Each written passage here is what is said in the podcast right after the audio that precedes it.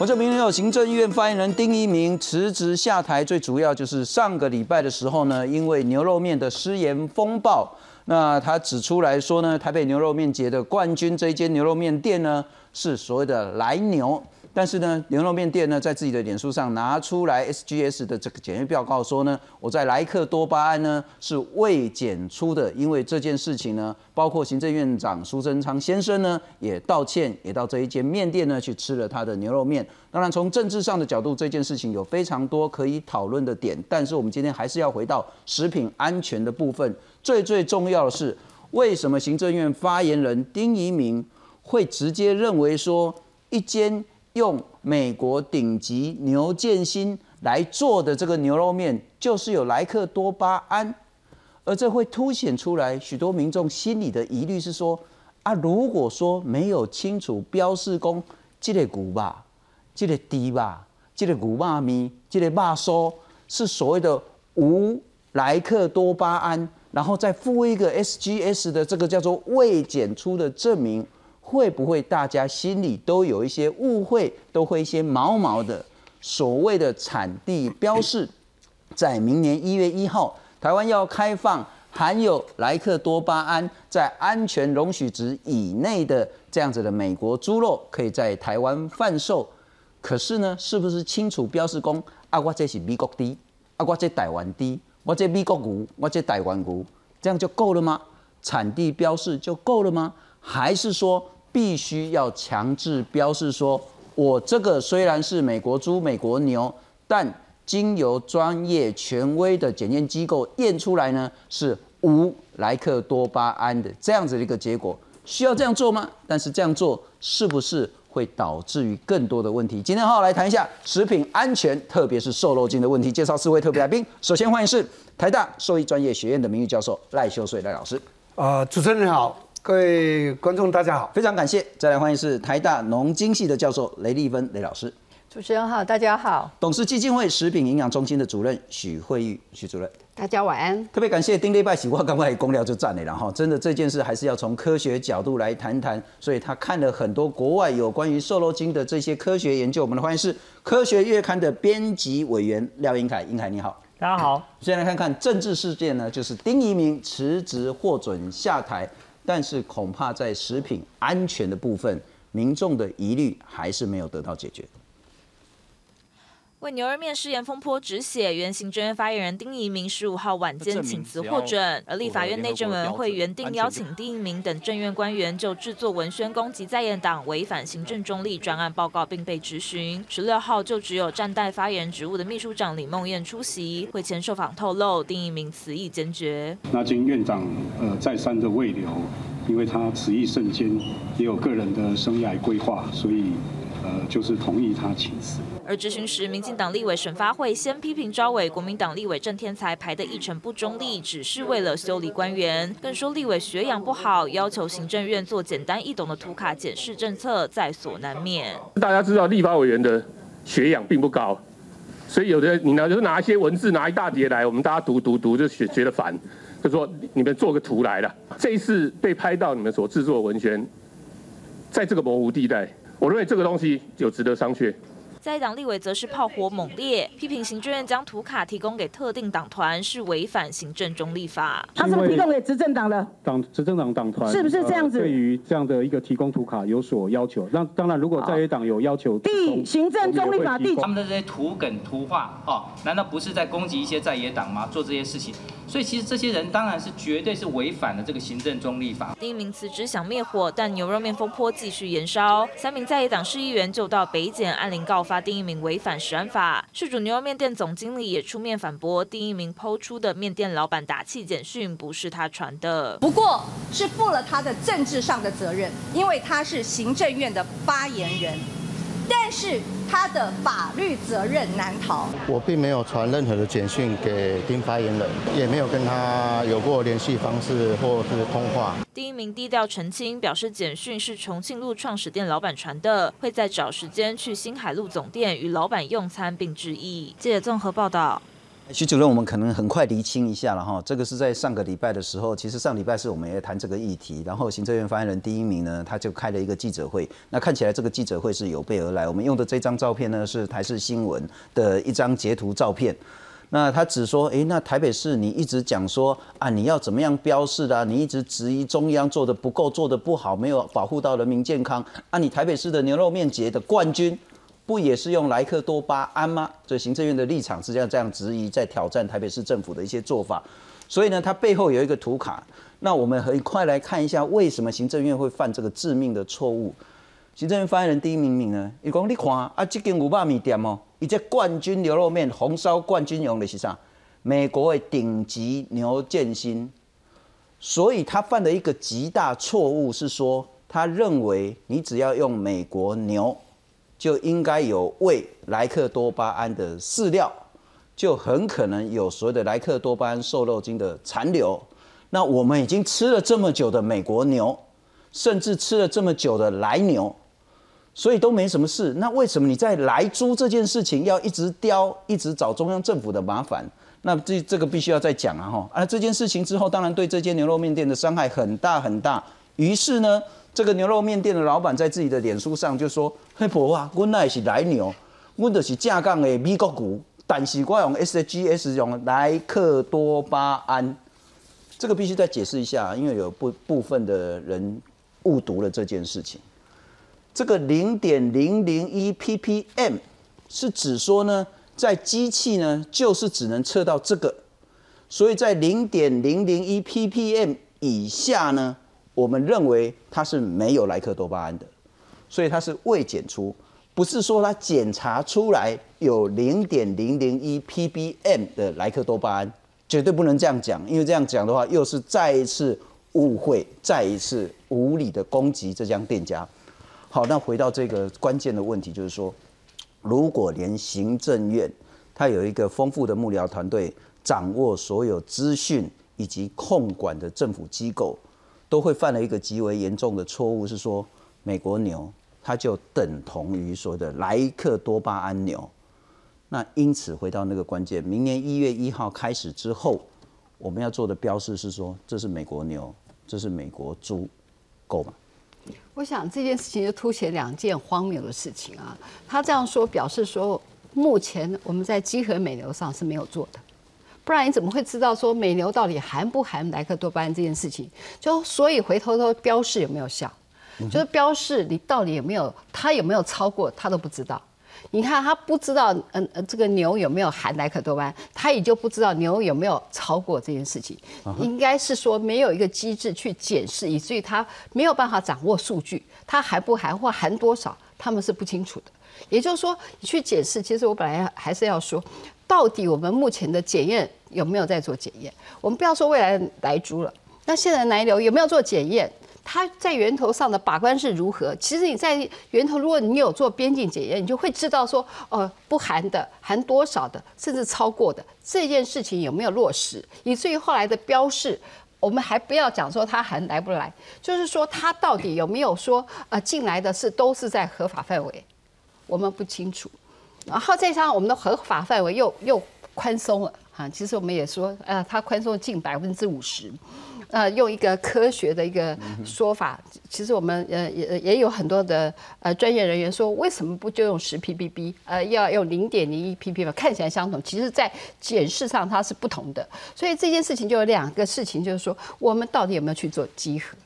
你没有你，因为你没有做集合，你才会知道说它到底含不含。你连含不含，我们现在牛的牛肉到底有没有含莱克多巴胺，含多少量的含莱多？显然我们的我们的行政院是没有被掌握的，没有被掌握的原因是不是我们根本没有在做这个集合？然后啊，这第二个部分就说，呃，在美国实际部分，我的很多朋友说他们吃很多年没有错，可是他没有选择的权利，他们可以选择含奶牛不含奶牛，含来猪不含来猪的。那这是有选择的权利。那在台湾的时候，你只和标示国籍，你只负责标示。如果在源头上没有控管，我们我们的政府并没有在过去马政府还讲了三管五卡，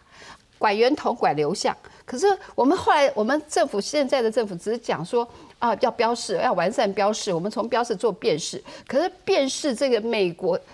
级别其实是不记得的。嗯哼，啊，就像奶牛呃美牛等于奶牛这件事情，要不是我们行政院提醒，我们大概也忘了这件事情，不知道说大部分的美牛是可能含莱克多巴胺的，可能哦，哈，我说可能，不是说都是。那我们已经忘记这件事情，而且还有别的国家的，譬如说我们有呃这个呃加拿大的这个这个呃的级别，那它到底是含不含的，我们都不清楚。啊，而且未来的边境管验，它很多的方式是过来过去的，所以我们说源头管理其实也要很重要的。那源头管理，我们呃政府没有讲到说这个流向怎么管。那呃这个源头管管理，他说有加强边境检验，可边境检验加强完以后，后续的动作，边境检验我们已经第一个放宽了百分之五十。啊，十 ppm，等一下我们会讲 ppm ppm 对，已经放宽百百分之五十。然后，进来了以后呢，呃，这个进来以后，其实又讲到代谢，其实我可能把话题才代谢，在呃我们的赖老师可能更更有研究，说代谢是活的时候容易代谢，我们已经停止生命的时候，那就就不代谢了呀。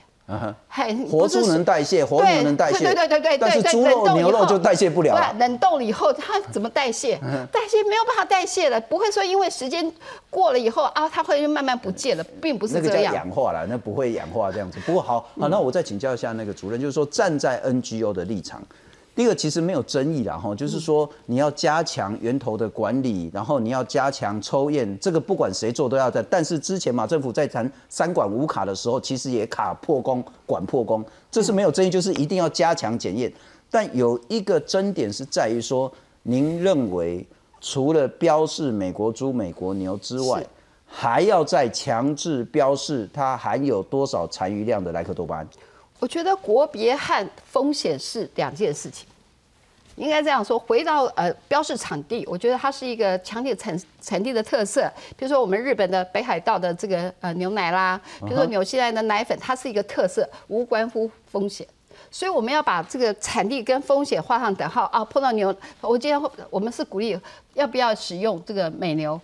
我们要不要鼓励使用美猪？我们到底？鼓励的时候是因为国产，我们爱用国货，所以我们鼓励国产，跟风险没关。可是我们要用产别来看风险这件事情是没有道理的。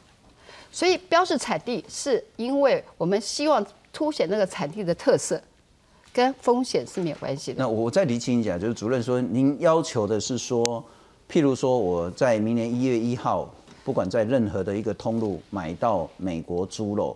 政府应该要强制标示说。本肉品含莱克多巴胺，还是说要标示说本肉品在经检验之后，莱克多巴胺残余量为多少 ppm 或多少 ppb？所以你认为要强制标示的是哪一个？我觉得要标示含不含来这件事，只要含是否含有，才帮助我们有选择的 权利。好，那赖老师我请教，这样可以吗？可行吗？我我我有一点不同意了，在美国，它的猪肉跟牛肉。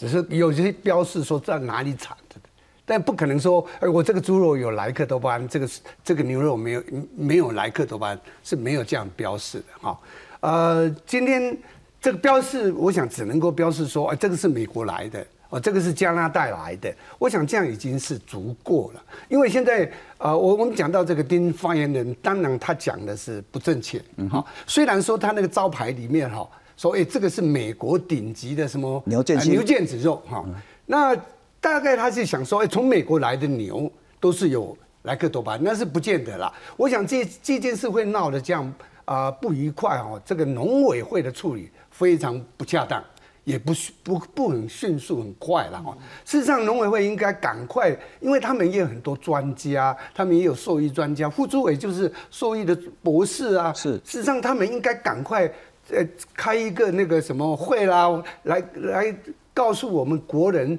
说这件事是怎么样的。呃，最重要的是要告诉国人说，这个牛喂是莱克多巴胺，怎么喂？它喂了以后，那怎么样的停药，或者是说它最后的残余残留量有多少？哦，那这个是很重要的哈。啊，我我我可以这方面我可以在这里补充一下。美国的那个牛的喂食啊，在喂食莱克多巴胺是，如果在刚刚开始的时候，差不多有五六十 percent 的那个牛了，在喂这个莱克多巴胺，但现在可能已经降到三三成到四成了。好，那牛在喂莱克多巴胺的时候，它是在二十八天到四十二天要上屠宰场的时候，它一公斤的饲料里面，它喂它加入呃十到二十七个 ppm 的一个那个啊莱克多巴胺来喂牛。但一般呢，这样加入的话呢，啊，在最高的最最长的时间是喂到四十二天。但是，一般他们做了很多的实验，发现发现这个牛，如果说你四十二天，我四十二天都来喂这个呃莱克多巴胺呢，到最后最早喂到三十五天的时候，你再加这个莱克多巴胺，它的它的那个效饲料效率就没有了，没用了。换进去，就按你你喂到三十五天，那你再加莱克多巴胺，它没有办法再转出。产出是更多的这瘦肉，所以在这样的情况下，一般呢牛它是没有停药期的，但是一般养牛的人都是在屠宰前四天或者是八天，更早八天，他就停药了。那停药的话，在四天到八天呢，事实上呢，这个莱克多巴胺的那个呃半衰期是四小时啊，所以你四天以后呢，这个莱克多巴胺几乎全部代谢掉了，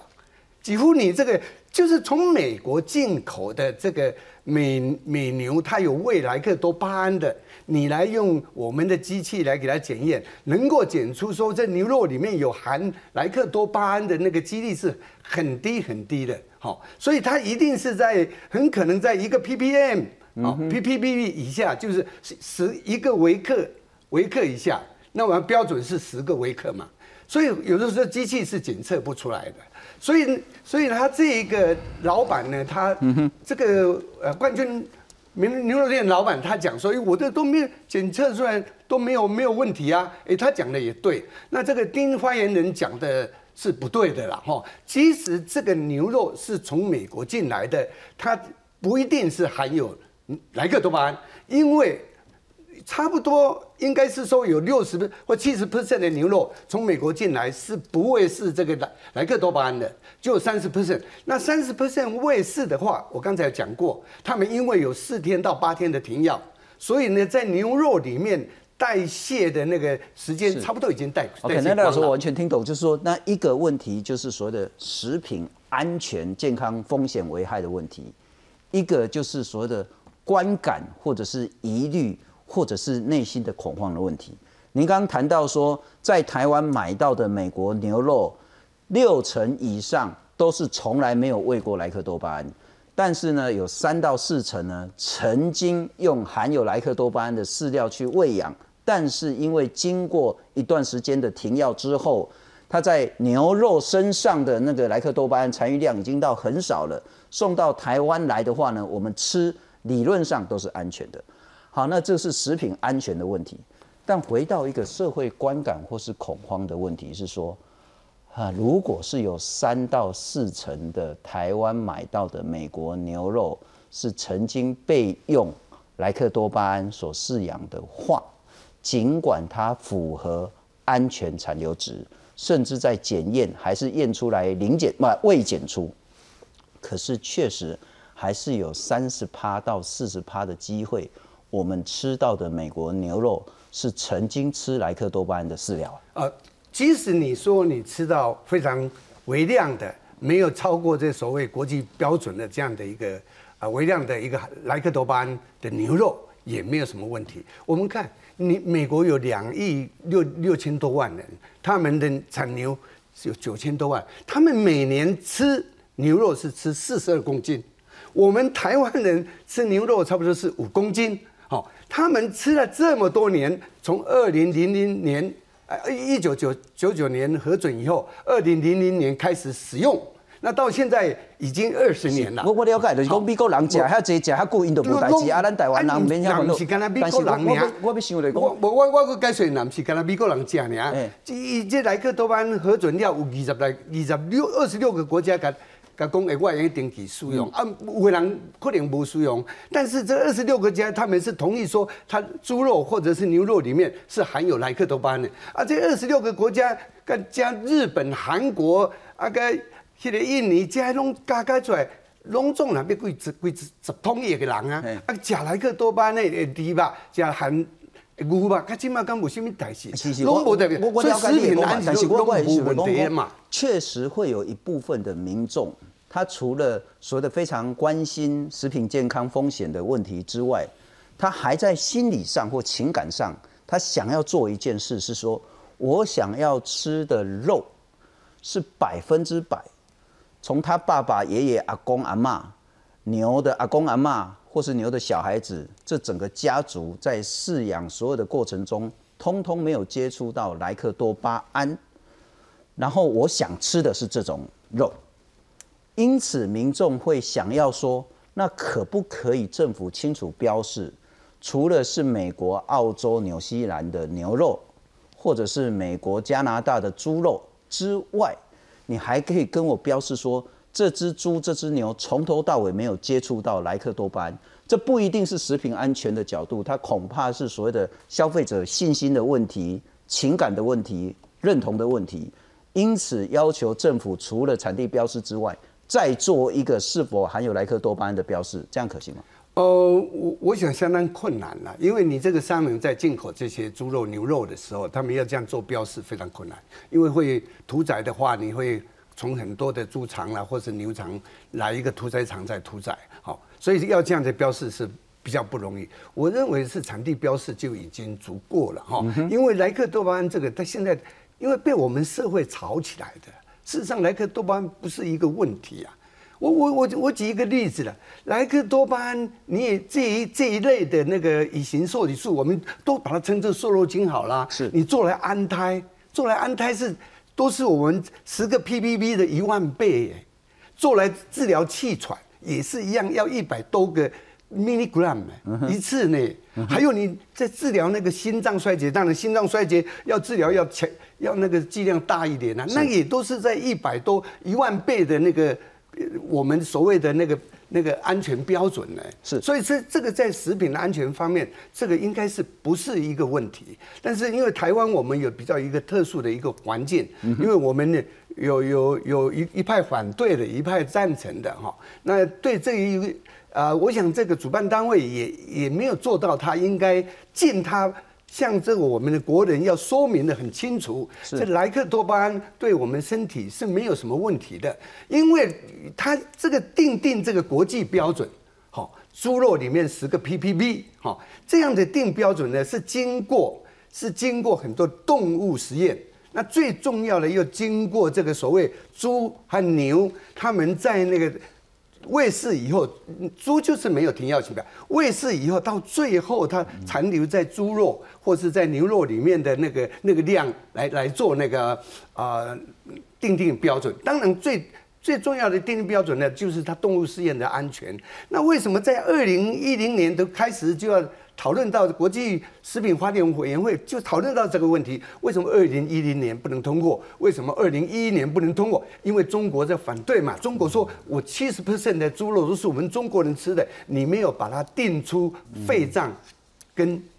那那个肠肠的那个标准，我们不同意通过。因为肺脏跟肠在国外是没有人吃的啊，是，所以他不愿意定。我到了二零一二年。到了二零一二年，为什么会通过呢？因为有他们有一个小的 committee，就用表决的说，哎，我们用投票的好不好？用投票的，好，那大家投票的结结果就通过了。那通票说通过说用投票的方法，那投票后呢，有一百四十九五个国家一投票六十九票对六十七票，就是当然这个是两票之差。当时这个标准是有历史脉络，不过那个刚赖老师谈到一个，但是你你不能说这样这样是叫做。雷老师，我要请教你，赖老师谈到一个很重要很重要的观念，就是说，如果我们要求所有的美国牛肉、美国猪肉，在明年一月一号开始之后，除了标示产地来自美国之外，还要再标示是否曾经喂过莱克多巴胺的话，在执行上会有严重的困难。我们想象一个屠宰场，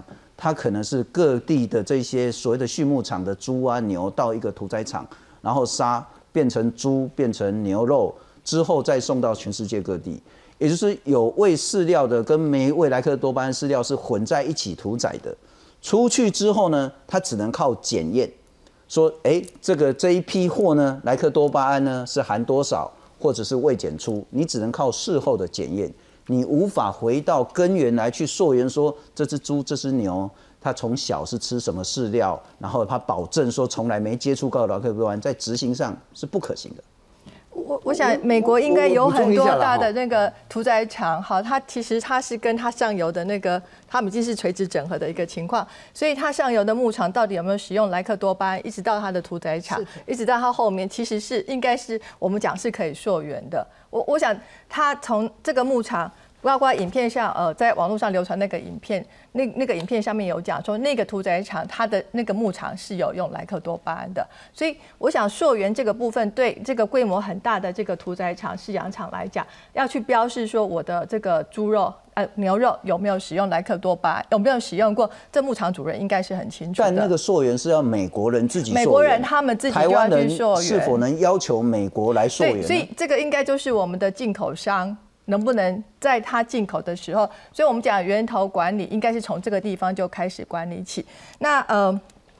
刚刚徐主任讲说，我们到底有没有检验？我记得二零二零一三年或一二年的时候，曾经我们检验过那个厂商叫树生的那个厂商进口的美国牛肉被检验出来，奇帕特罗，它不光是它。美国是可以使用，但是台湾是不可以使用的。那那件事情过后的话，事实上引起我们蛮大的恐慌，因为那时候我们才开开始开放这个美国牛肉，就特别是那个呃那个呃这个呃狂牛症之后，所以那个事情引起社会上蛮大的一个冲击。那那个那个事件过后，应该是大家都很政府就会很积极的去做这些检验，所以看到这段时间好像。或许我们也比较淡忘，或许政府在这个所谓边境管理上做的是比较好，但是不要忘记了，曾经发生过，然后我们真的就会有一段的时间是会比较谨慎的去做这个检验的，好，所以呃，这个呃，是不是它的残余量真的就是非常小，小到我们就验不出来？我们发生过看到是有啊，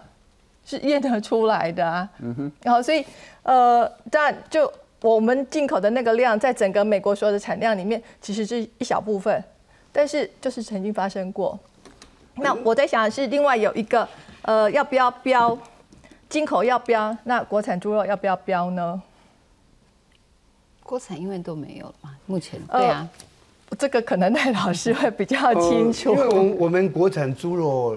不不没有用那个莱克多巴胺，因为有一些业者，因为有一些业者他们就有不同的说法。好，那包括之前我我想美国在跟我们讨论说，为什么你们台湾不开放？你们自己不是都有在使用吗？哈，那呃，甚至他们会讲说，你们用的是可能是比这个莱克多巴胺更毒的瘦肉精。那所以呃，我我觉得站在公平起见上，而且有我们业者自清的一个角度上来讲。我们自己也是标，有什么不可以吗？如果说我们现在一直在讲说标示产地是不够的，那美国美国美猪就等于来猪的这样的一个概念，那台湾猪肉是不是等于安全？事实上，某种程度上我们也会很担心呢。那万一真的我们自己检验出来，我们自己有莱克多巴，甚至比莱克多巴更毒性更高的这个瘦肉精的话呢？所以如果说政府一直坚持。不要去标莱克多巴胺，是为了保护我们自己产业的话，当然站在我们的这个产业角度上来讲，我们会为政府的这个措施的话，我们会很肯定。可是为了这个产业更更强壮、更有更更能够永续发展，我们试试国内也自己来。那李老师，我我请教我我来澄清一下，因为这个对养猪的伤害很大了哈。因为那个那就是你讲的过过去很可能十几年前是没有错哈，国人有很多。呃，不孝的人，他就为了这个极少部分有偷用，有有偷用，所以说用它沙丁胺醇。那所谓这些沙丁胺醇都是从中国进口进来的哈。那个时候是啊，就是在争执这个莱克多巴胺要不要使用。那莱克多巴胺的猪跟牛要进来，要不要进来？那个时候，对我们国人自国人国家自己国里国家里面的养猪场用莱克多巴胺，那时候抓得很严，而且。验得很很凶，一抓到的话，那个罚款很重。再来呢，再来，你一个月你不能出，不能上你的猪不能卖出去屠宰，那这个损失相当大的呢。我我我说我们这个牛牛的问题啊，你刚才讲的牛肉哈，有一次这样呃检测到，但是从二零一五年到今年二零一九年，一共牛肉的进口。检验了一千三百七十一件，那这个一千三百七十一件呢，当然是包括啊美国啦、纽西兰啦、加拿大啦，好还有澳洲，好这这几个国家，只有一件是不符不符合这个标准的，就就是莱克多巴，胺。我了解，哦就是说那个，所以呢其实包括这农委会跟赖老师一直要强调是说，其实这近几年来呢，台湾不管是在养牛，特别是养猪的部分，我们从几乎没有使用任何的瘦肉精这一部分。但我再请教一下雷老师，不能讲几乎完全没有，完全没有了哈，但是我们的必须要精准一点。但我要请请教雷雷老师，就是说，如果我们在强制要求美国牛、美国猪除了产地标示之外，还要在标示是否含有莱克多巴胺的话，会不会有两个自食衣粉的状况产生？第一个，我们要的一个很概念很简单，就是说市面上买得到的食物跟食品，一定都是要安全的。是好，那你现在标了一个说，本产品无莱克多巴胺，本产品来自美国无莱克多巴胺，本产品来自于美国含有符合安全值的莱克多巴胺，你就会导致市面上说啊，如果莱克多巴胺不吃不能吃的话，你还标说我还有莱克多巴胺，这不是在开我玩笑吗？这不是让穷人去让他承受更大的食安风风风险吗？这是一个致湿衣粉的问题。第二个致湿衣粉的是说，莱克多巴胺在总众多的瘦肉精里面是比较安全的。刚刚你有谈到那个奇帕特罗啦，还有更多更更可怕的瘦肉精，那些通通都禁用。好，我们现在是强制标示一个比较安全的瘦肉精，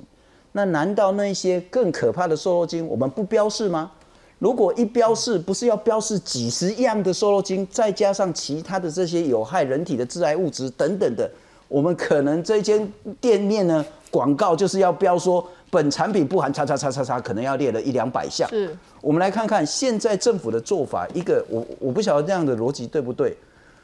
我们定了一个标准，猪的话呢，就是肉是零点零一 ppm，codex 是十 ppb，就数值来上这是一样的，但就所谓的四舍五入可能会有很大误差。等一下要请教徐主任，也就是说，不管是猪的肉、猪的内脏、牛的肉，或者是呃其他能进口的部位，因为牛内脏现在我们还是不能进口了哈。用这个标准，只要你符合标准，在台湾卫福部认为就是安全的，就无需再去做更多的标示，否则会自食一粉。雷老师，其实，所以回到头来讲，就是说，这个莱克多巴胺对猪来讲，哈，它是可以增加它的瘦肉，所以呃，赖老师刚刚讲说它其实是安全的。那呃，这个不安全性是被炒起来的。那台湾的猪农可以不用莱克多巴胺，一样可以把猪养得非常好。是那所以我们台湾猪就不会用。那美国也一样，有很大一部分它是不用莱克多巴胺的。那所以又回到最源头，既然标莱克多巴胺，事实上是会造成刚刚主持人讲的这样子致湿易粉的一个情况，那我们就不要进不就好了吗？就回到最原本的一个问题，所以应该说它到底是不是安全？它是一个很特殊的东西。我们吃饲料，这个动物吃饲料，植物吃肥料，人吃饭，都是为了长肉，为了让头脑好好。可是这个莱克多巴胺呢，到底是一个什么样的东西？你说，要是它是一个杀虫剂，它是一个药品，所以它有残留，它有毒性，所以我们要对它做限制。那它如果是一个营养品，它是一个好东西，那为什么要关心它的毒性呢？这是一个很基本的一个问题。所以不管它到底对哪一些人是比较有敏感性的，或者是怎么样子，那它真的不是一个好东西的话，为什么我们一定要进口还使用过的这样的一个猪肉进来？那其实更重、更更就是回到最原始的一个问题。呃，我们很骄傲，我们的台湾猪就是可以不要用，那养出来的猪肉的品质也不差。所以我们可以不用标示这个。如果政府真的也是这样觉得，呃，要标示的话，那什么什么都都要标太多了。了解，那很困难。同样的问题，我要请教英凯了哈。我们来看看这个是呃这一间关键的牛肉面店拿出来至清的检验报告，透过 SGS，我们来看看，光是瘦肉精的部分哈，以下全部都是瘦肉精。那我们只关心这个叫做莱克多巴胺，瘦肉精有太多太多种。那这间进口商进口美国牛肉的部分呢？这些所有的瘦肉精呢，它都是未检出。如果我们要标示的话，恐怕除了莱克多巴胺，其他更可怕的瘦肉精是不是都得标？这个除了这个问题之外，恐怕也不是只有瘦肉精。我们来看看，它其实 SGS 做很多很多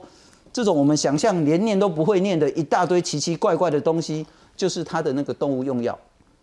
动物用药有太多太多，有些是抗生素，有些是奇奇怪怪的这些药。如果这些通通都要标示的话，在实物上是真的不可行。所以在科学部分，我们可以怎么面对现在的困境？我觉得科学部分，我们的确需要看，就是刚刚其实几位老师都有提到，瘦肉精有一些毒性是很高的，但是我们其实也清楚知道，毒性是很高或法规禁法规禁用的瘦肉精，其实它根本不应该出现在市面上。所以我们会遇到的第一关是，如果你有量到毒性高的瘦肉精，那我们根本不用担心啊，因为产这个产品它本来就应该被退货、被退回国外去，就被销毁掉。所以我们的确应该要去思考是，那么法规允许使用的动物用药，包含莱克多巴胺。对于这些法规允许的东西，它有残留的时候，然后被仪器量到或者是未检出，应不应该把它标示出来？我觉得这个时候应该要回回答到为什么我们需要看待这些标示。理论上讲，我们看待这些动物用药标示一的最终目的是要降低风险，让大家长命百岁，活得好一点。是对。那为了达到这个目的，如果在在产品上面标示的可能会有风险，这个所谓可能会有风险，指的是它超它的数值超过太多。会带来风险的的化学物质的时候，那这个时候清楚的标示有助于让消费者可以看到我所购买的产品是什么样子，然后来判断我是不是敏感的族群，我应不应该要吃这项产品。所以某方面来说，在刚刚的对话之中，我其实同意赖老师所讲的，就是莱克多巴胺对于在符合今天的法规，从科学证据看起来。符合法规，而且你是一般的人、正常人的时候，多数人的模样，你不用担心。可是问题在，我们一直都会有敏感族群，例如心血管族群的人，很明显是不应该接受莱克多巴胺的。所以法规的设计应该是要给予敏感的族群，你有选择趋，你有趋吉避凶的机会。那刚刚其实也提到一个东西是说，我们在看待某一一块肉或某一块牛，如果我们今天都认同透过一些标示等等的方法，可以让大家选择，然后降低自己的风险的话。那这个时候的标示会有两种，我没有想清楚的问题。一个叫做是这条的这只牛或这只猪，它的饲养过程使用过莱克多巴胺就标示，还是它的肉，它最终的肉品残留了莱克多巴胺才需要标示？如果单纯的从科学来看，因为科学最喜欢讲剂量决定毒性，是，所以如果我们从这个我们视之为真理的这句话来看待的话，那应该是看残留量了。对我我我其实不在乎你过程发生什么事啊，我在乎的是你最终。的那块肉到底安不安全？是，但是去标示、去溯源整个肉品饲养制造过程，能不能帮助我们达，就是达到降低量，或是知道它的量有多少？我觉得这件事情可以要讨，可以可以再从也许畜牧的产业的观点再去再去讨论。我了解，好，那我请教您另外一个事情了哈。呃，当我们我我也认同说，其实关键是在于那块肉。而不是那头牛之前吃的什么，或是它小 baby 的时候是不是有接触到莱克多巴胺，而是当它在杀了之后变成肉，要进到我们肚子之前，我到底能不能了解那块肉的健康状态，会不会危害到我？好，但是我们现在问到一个问题，各县市都说要零检出，那就科学来讲，没有零检出这件事情。我机器只要够精准，我一定验得到一些所谓的环境值、背景值。我的问题就是在于说，我要设什么样的背景值？我们再来看看这个东西。我必须澄清是说，呃，这个其实有一些人误解了哈。所谓的这个零点零零一 ppm，这是一个未检出的标准，在这个标准以下，我们都是叫做未检出，绝对不是说它验出来是零点零零一 ppm 的瘦肉精哦，绝对不能这样误解释。但我不是讲这一间店哦。当我符合未检出的标准的时候，某种形式是说，我很可能也是有一定的残留量，只是那个残留量就现在的科学的标准或科学的能力，我们是必须要视同它是不存在的，是这样够吗？用这种标准来去视同所谓的这一只牛、这一只猪是不含莱克多巴胺的，作为这样的一个检验标准。我我我觉得也许我可以用一个很快的机会，先帮大家介绍一下我们所谓就是后来政府不是定定的，哎，这个一条猪的不同部位会有不同的残留量标准。是，我觉得可以先快速的让大家理解一下这个残留量标准它什么从什么地方来的。以莱克多巴胺这个事件来说，它的它在 Jake 法的起源是一个六个人的人体实验，对不对？这六个人人体实验为他们吃莱克多巴胺，然后吃到某个地地步开始发现出现的。跟心脏有关的症状，所以减低一点点剂量叫做吃了莱克多巴胺没有症状的剂量。从这个剂量，我们把它称之为叫做 NOA 无可见的剂量，它是一个很大的值。把这个值乘上一个安全系数，以莱克多巴来讲，设定的是五十分之一，所以你你乘了五十分之一就变得很小，叫做 A 叫做 ADI。而接下来底下算到 ADI 是 Jake 法，是国际组织在做的工作。接下来的事那接下来工作是我国要做的事情。我们知道 ADI 叫做一个人可以吃的承受量，所以我们要做的事情是想办法让最后国人吃的量会少于这个承受量。这件事情必须来自于。我们国人到底吃了多少的的肉？比方说以 Jake 法来说，他的他在计算中，他去假设，如果你每天吃三百公克肌肉、五十公克脂肪、一百公克肝脏和五十公克肾脏，坦白说不会嘛？我们其实平常不会吃那么多内脏，但他去做了这个假设，然后来去回算说，在这些不同的部位之中，各自有各自的残留，最后可以推出来，我们实际上在法规裁罚的时候，在在做检验的时候，这些不同部位。的的，就是所谓的 MRL 应该要限定在多少以上才是安全的。由于在这一个途中，科学界常常常会主张，我们在安全系数其实就已经做了一个五十分之一的一个保守的的一个预估。同时之间，我们其实在做每日摄食量的时候，也可以故意预设大家吃比较多的肉，有这些保守性的假设在里面，它的目的就是为了要确保国人在最后面吃到这些法符合法规标准的肉。你依然不会出现身体的状况，好，但是那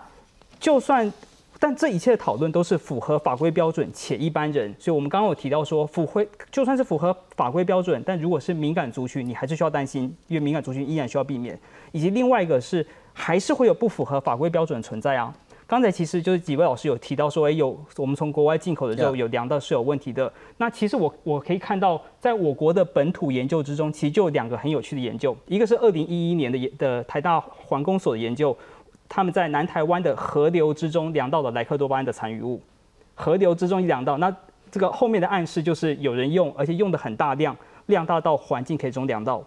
那另外一件事情是，二零一三年就是荣总的毒物科，他们发现有一一家十二口因为吃了鸡肉然后中毒。那这件事情就很匪夷所思，因为原本这些瘦肉呃，那原本这些瘦肉精并不是被用到鸟禽类，而且而且吃到中毒的这种瘦肉精还是比莱克多巴胺毒性更强，也是我国从来都没有就允许使用过的瘦肉精。所以那如果我们也同意说，哎，动物吃的会代谢，那理论上不应该会出问题。可是这个地方会需要担忧的是，不是所有。动物的养殖厂商，他可能都可以很精准的抓好停药期，有可能他们会用错药，有可能他们的用药知识不够，那以及有可能会有国内的用药的误用的情形。那在这些的综合的考量之下，单纯的去讨论说美国进口的牛肉，它的就是它是不是一定一定要标示，对我来说就会有一点抓小放大，因为看起来真正出问题的，并不只是美国进口的牛肉。而是呃牛肉或猪肉，而是包含整体我们所看待的肉品市场，它都可能会有莱克多巴胺和更毒的瘦肉精存在的问题。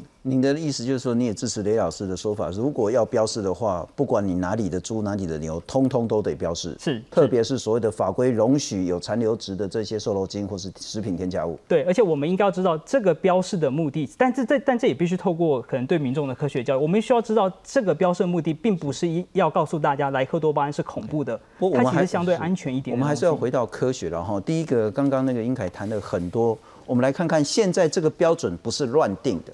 但是不是那么符合 Sorry 的科学研究，恐怕也不必然。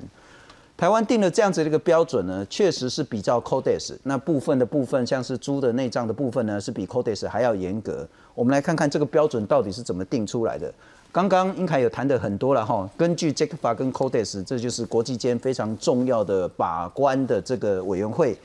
那他说，其实除了牛、除了猪的这些反应之外，他还找了六个人，男人，正常的男人，一般男人来去做，立刻起起一定的剂量之后呢，他可能心跳会加快，血压会变高等等的。你再往下降降降，吃这个剂量呢，是这六个人不会有任何身体或者是血液或其他的反应的时候呢，我们先定一个标准，然后再往下砍，砍很多。之后呢，再加其他的这一些，所以整个标准是一直往下，一直往下，更加加严之后呢，才定了一个 Codes 的这个标准。那台湾在按照 Codes，我们自己在加严，也就是公开者的公，任何一个一般人、正常人吃这个量是绝对不会有问题的。但我们如果要讨论所谓的敏感族群，我们是没有沙里的那些基础来去谈说。譬如说我原本有心血管疾病的，譬如说我是高血压的患者，譬如说说我们是没有任何科学根据说这些人的耐受程度是多少，我们没得谈，因为没有基础。第二个是这个标准是不是那么的科学，恐怕也不必然，因为欧盟就认为说，嗯，奥让科学研究用哪个人的走了，骗笑而已那嘛不比赛安尼走，这不符合所谓的科学对人体安全的把关程度，所以欧盟其实对这个研究是一直有疑虑的，所以是不是那么的科学，恐怕也不必然。但是呢，我们来看看是不是在这件事情上，行政院在沟通上确实忽略了民众要求说，能不能在更多的清楚标示，除了产地之外，是否含有莱克多巴胺，含多少都要清楚的说出来。呃，台北市办的牛肉面节哦，今年冠军用的就是莱克多巴胺的美牛。行政院发言人丁一明十二号在记者会上秀图卡，点名今年北市牛肉面节的冠军用的就是含有莱克多巴胺的美牛。不过，店家随即出示莱克多巴胺未检出的报告澄清。当晚，丁一明花三万九千元买一百碗牛肉面，亲赴店家道歉。要凸显马政府自二零一二年以来，呃，开放美国牛肉进口以后，国人使用美国牛肉、牛排都已经是。日常生活。不过这场风波却没平息，卫福部和农委会也出面灭火。美牛也不等于是来牛了，那美猪也不等于是来猪了。只有美国在用饲料饲养肉牛的时候，才会有所谓的莱克多巴胺的添加。莱克多巴胺在牛肉或猪肉上的一个所谓的半衰期，也就是所谓的代谢速度非常的快，在二十四小时就可以代谢八成。陈吉仲强调，无论牛肉或猪肉，都必须通过安全容许量才能上市。不过，民间团体还是很不放心。民众怎么会分得清楚？如果你只有标示它的产地的话，因为它的产地不代表它一定就含有莱克多巴胺这件事。主妇联盟更忧心，如果只标产地，民众要确定肉品有无来记，就要自备快筛检验，最后肉品的安全只能靠消费者自行把关。记者许春凤整理报道。不过徐主任，我们刚刚谈到很多，因为其实就民间团体一定是希望标示的越多越清楚，民众有选择当然是越好。那在执行上，政府一定会说啊，这个可能会有一些问题。但除了这件事之外，我们回到刚刚您谈到所谓的 ppm 跟 ppb，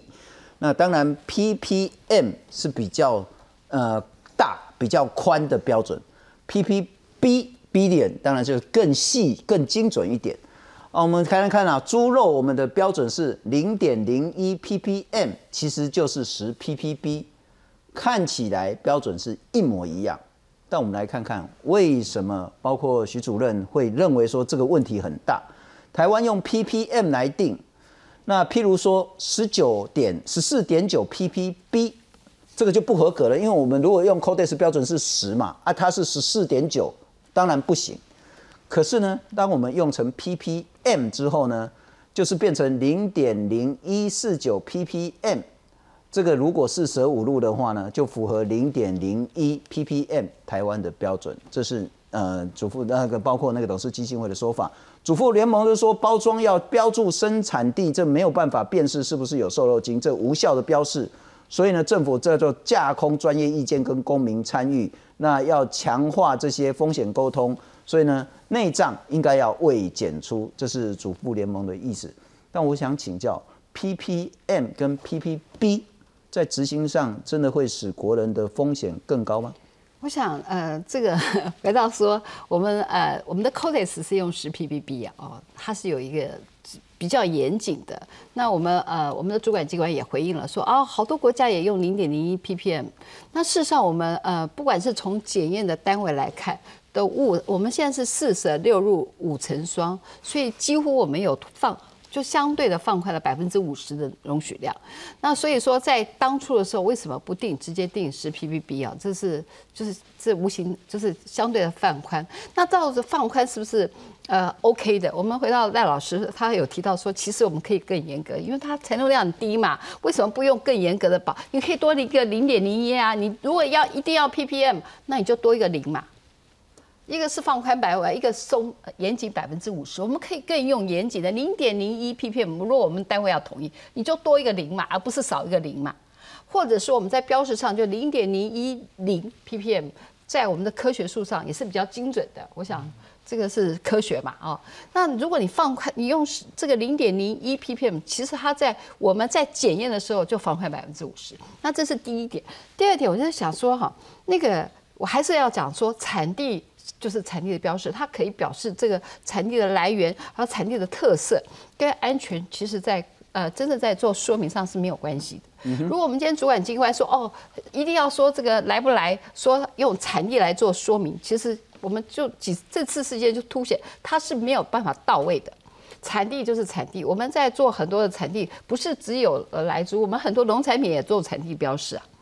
来自哪里？好，只是我们呃，我们这个牛又多了一个实质转型，就是说它不容行实质转型。很多时候你可能在别的国家产，然后到台湾做包装以后，你可以做台 made in 台湾。可是呢，我们牛是要做原产地，不一样。所以我们在牛和猪的标示，我们很特别哦，跟我们一般的标示是不同的哦。我们是另类的标示哦。四位都比较专业，我我想问的是说，四舍五入的概念我们当然懂，可是，在检验的部分，我想问的是说。如果卫福部或主管机关都已经验到零点零一四九 ppm，真的可以把这个四十九 pp 是的四舍五入掉吗？他们也他们也是同意可以这样舍掉的吗？是的。是的，可以了，怎么可以啊？不是你这样已经超超过零点零没有关系，这个话可以问卫福部。这是这是啊。其实你如果是用 PPB 来看，这就是十点四九 PPB 了。十 PPB 没有问题。十点四九，那十点四九已经超过十了嘛？是啊，是啊。所以你零点零一四九就不合格了。那不是我们，其实我们呃，其实我们的呃卫福部长官也回应这件事情了，他们。那是因为我们机器的问题还是什么？不是机器，我们的机器的话可以到零点零一 ppb 一定是可以到的对对的，而且可以到了个小数点的 pp 呃 ppm 的。一个位置，所以不是的，是因为我们在检验上，我们在做判断上，所以它是一个我们的科学在判断判读的标准。所以赖老师，我我请教就是讲，这这这观众会回去啦吼，看起来拢共款，啊，无咱就用较严的、较精准的迄个标准，咱用 PPB，那就一定要用 PPM。啊，你零点零零点零一四九，就是十点四九。十四点九，十四点九，那无及格啊嘛。那我讲过去四舍五入，就是讲甲四舍五入掉啊。那啊，你为什么要把它四舍五入？啊，你都无及格，迄个咪。诶诶诶，问题啊！我想这个呃，邓老师跟您报告一下，我想这样的规定不是只有呃这个 PPB 片，我们在做营养标识的残留，说它到底合不合规定，我们也是这样看的，这是我们在判读上的一个依据。我想这也不是我一厢情愿的说法哦，我们的卫福部长官呃也是这样，你可以请示我们的长官，他是不是这样认定的？这不是我们说了算，是他们。因为其实那个徐主任，你们反应已经很久了，卫福部不认为需要改回来 PPB 他不认为改的。原因有几个原因啊？后来我理解，其实我们那时候他说到呃委员会讨论，其实讨论他们的委员其实没有同意，只有五个人同意，啊，其他人理由是什么？你说同意的人还是不就是不同意改回 PPB 的理由？五个人同意，呃，维持现状，就是用那个零点一。我他们的理由，我听到的理由，因为我没有参与那个会，我听到理由是说啊，这个已经很微量了，所以没有没差。就是他已经觉得说零点一还很少啦。对，那那我了解了。对，那五个同意，其他人是不同意的，不同意他们这样定的。我其实我今天我今天在跟我同事沟通的时候，我自己也犯了一个很大的错误，就是说你认为自己是科学，所以当别人在质疑你的时候，你就很自然认为说他是比较感性的，比较不那么理性的，所以你就不愿意用更大的力气去回应这样质疑。对政府来讲，PPN 跟 PPB 的赶快的嘛，是沈凯龙赶快。但我想问的是，说民众其实需要跟政府沟通，政府必须要用一个好的态度。譬如说 P P N、PPB 这件事情，你改成 PPB，你是会怎样？是不会怎样。但是民众就会说，你有在比较精准的安全把关。我还是想回到这件事在政策沟通上，您认为到底出了什么问题？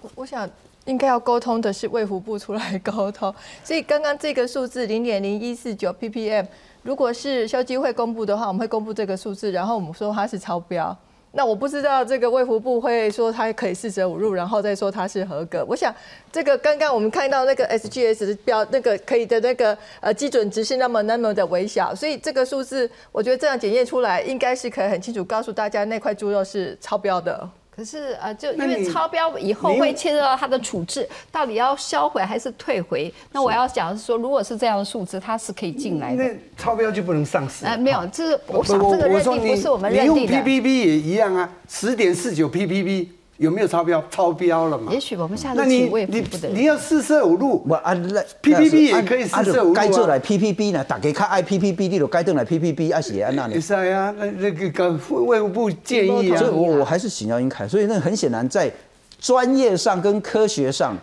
政府似乎不太花太多力气跟民众在除了专业科学之外的沟通。没有，我觉得可能大家离那个国中理化太远了。希望大家回家如果有小孩去问一下那个国中理化的数字啊。这其实是因为仪器本身会有精确的位数和预测位数，所以我们看那个尺，你看到公里的没办法再往下看，你但你还是可以去猜公里的一半啊、半格几个，你还是可以去猜。所以那个如果当我们把精确的位数设成零点零一的时候，那么它在往